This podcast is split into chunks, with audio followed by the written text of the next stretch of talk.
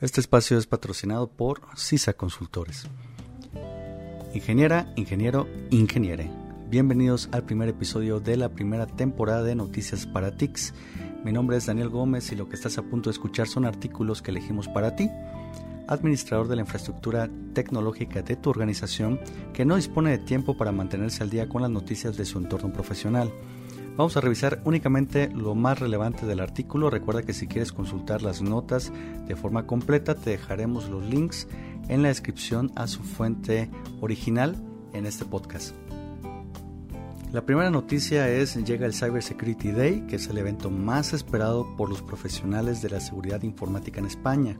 Se celebrará el 18 de noviembre vía streaming y el acceso será libre y gratuito. Cybersecurity Day es un evento que nace con el objetivo de divulgar con ejemplos y casos de éxito cómo algunas organizaciones han logrado superar los retos de la seguridad informática. Las ponencias tratarán temas tan relevantes en la actualidad como análisis y tipos de ciberamenazas actuales, retos futuros de un CISO, cómo hacer un análisis de riesgo en ciberseguridad, tendencias regulatorias, mundiales y sobre tecnologías emergentes aplicadas a la ciberseguridad. La jornada se llevará a cabo el próximo 18 de noviembre vía streaming desde las 10 u 11 de la mañana hora de México y finalizando entre 4 y 5 de la tarde con la última ponencia. Es posible registrarse de forma completamente gratuita desde www.cybersecurityday.es. El siguiente artículo fue publicado en el portal de Cybersecurity News el 2 de noviembre del 2021 por Carlos Sánchez, redactor del portal. El titular del artículo es Crecen las empresas con trabajadores en remoto que sufren ciberataques. Así es, a pesar de que la pandemia del COVID-19 ha estado con nosotros por más de año y medio, los negocios están siendo atacados y buena parte de los ataques recibidos son del tipo ransomware. Barracuda Networks ha realizado un informe en el que analiza en profundidad la adaptación de las empresas a la nueva situación con la implantación de la nube, trabajo en remoto y una gran variedad de retos relacionados con los riesgos de ciberseguridad. A pesar de ello, las compañías son conscientes de esta situación y están invirtiendo en soluciones como SASE, que es una tendencia tecnológica que eh, salió hace pocos años. A partir del 2019 tengo información. ¿Qué es SASE? Pues bueno, SASE es Secure Access Service Edge o si lo traducimos al español es borde de servicio de acceso seguro. Algo bastante, bastante difundido en el último cuadrante de Gartner del 2019. Para proteger todo esto, para proteger sus redes y evitar ataques. Em, todo ello mientras siguen apoyando un sistema de trabajo híbrido entre el remoto y el presencial. En ese estudio, Barracuda Networks ha extraído datos tan relevantes como por ejemplo que el 33% de las empresas han sido víctimas de una brecha de seguridad al menos una vez en 2020. El 49% afirma que lo han sufrido dos veces o más. El siguiente artículo fue publicado en el New York Times el 3 de noviembre del 2021 por David S. Sanger. El titular del artículo es Estados Unidos pone en la lista negra a la firma israelí NSO Group por spyware. En una notable brecha con Israel sobre una de sus compañías de tecnologías más exitosas, la administración Biden incluyó el miércoles en la lista negra al grupo NSO, diciendo que la compañía suministró a sabiendas spyware que ha sido utilizado por gobiernos extranjeros para atacar maliciosamente los teléfonos de disidentes, activistas de derechos humanos, periodistas y otros. La prohibición es el paso más fuerte que un presidente estadounidense ha tomado para frenar los abusos en el mercado global de spyware, que en gran medida no ha sido regulado. La medida del Departamento de Comercio fue impulsada por la exportación de NSO a todo el mundo de un sofisticado sistema de vigilancia conocido como Pegasus, que se puede implantar de forma remota en teléfonos inteligentes. El spyware de NSO ha estado bajo escrutinio durante años por su capacidad para extraer sigilosamente y de forma remota grabaciones de sonido y video, comunicaciones cifradas, fotos, contactos, datos de ubicación y mensajes de texto de un dispositivo sin un solo clic.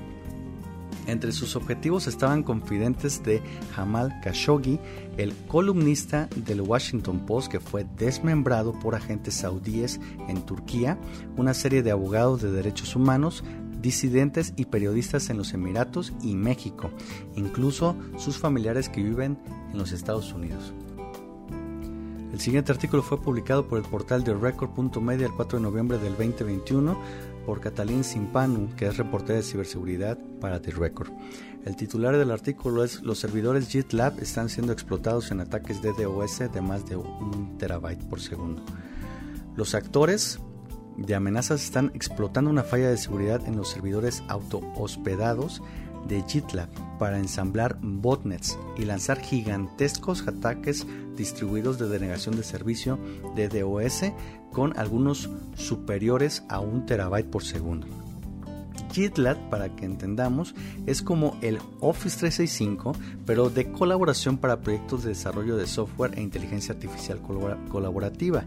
Esto representa que los cibercriminales, pues imagínate nada más, ya no necesitan invertir en granjas de servidores para poder realizar ataques más agresivos. GitLab confirma que ya está trabajando en el parche para evitar esto. El siguiente artículo también publicado en el portal de Record Media el 4 de noviembre del 2021, también por Catalín Simpanu, Em, el titular dice, el gobierno de Estados Unidos ha ofrecido hoy una recompensa de 10 millones de dólares por cualquier información que pueda conducir a la identificación y o arresto de miembros del grupo de ransomware DarkSide.